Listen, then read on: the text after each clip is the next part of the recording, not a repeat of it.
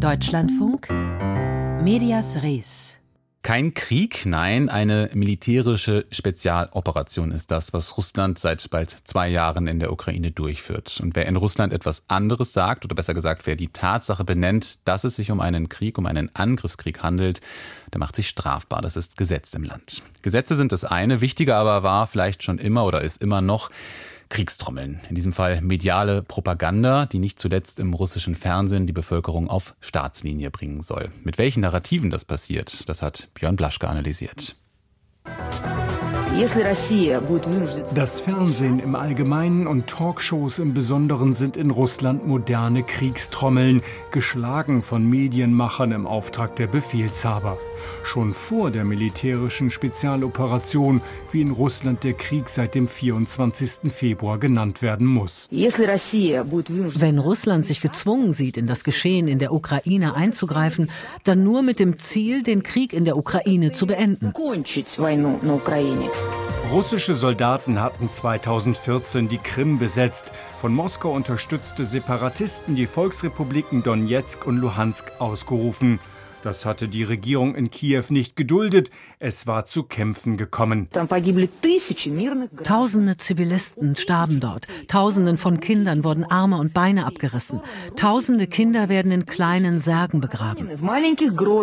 Der Schutz von russischstämmigen Ukrainern vor Völkermord ein von Moskau verbreiteter Grund für die militärische Spezialoperation seit zwei Jahren.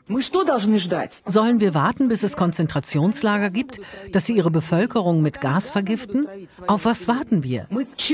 Weitere Gründe, eine von der Ukraine angestrebte Mitgliedschaft in der NATO, die Russland umzingeln wollte, und Kiews angebliches Streben nach Atomwaffen. Sie begannen auch mit der praktischen Umsetzung der Pläne für einen NATO-Beitritt. Der Oberbefehlshaber der Russischen Föderation, Präsident Wladimir Putin, hat den Kern des Problems sehr klar und deutlich formuliert.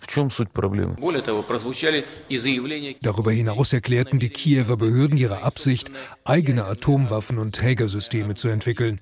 Es war eine echte Bedrohung. Die militärische Sonderoperation Notwehr Russlands sozusagen. Doch die Kriegstrommel tönt auch noch für einen anderen Kampf, den gegen den Nazismus. Moskau wolle die Ukraine von einem Naziregime befreien. Heute ist der Tag, an dem eine gerechte Operation zur Entnazifizierung der Ukraine begann. Россия, Russland im Kampf für die Freiheit der Welt. Нацизма. Неонацизма. Неонацисты. Неонацистов. Нацистского режима. Неонацисты. Мирная жизнь. Der Takt der Kriegstrommeln hat sich in den zurückliegenden zwei Jahren kaum verändert. Aber die Schläge halten lauter. Passend zur Dauerschleife Neonazismus, Deutschland liefere Panzer, deren Läufe würden, wie schon früher einmal, auf Russland gerichtet. Es gibt keine deutschen Politiker mehr, die sich für ihre Geschichte schämen. Scholz ist ein käuflicher Nazibold. Deutschland hat seine historische Schuld vergessen. Das bedeutet, dass Deutschland besiegt werden muss. Und die Töne aus Moskau wurden schriller. Wir wussten schon zu Sowjetzeiten, dass wenn wir eine thermonukleare Explosion auslösen, hunderte von Kilometern entfernt über Sibirien, dann würde auf der Erde nichts passieren. Kein nuklearer Winter. Aber die westliche Technik ginge kaputt. Alles Digitale fiele aus, alle Satelliten.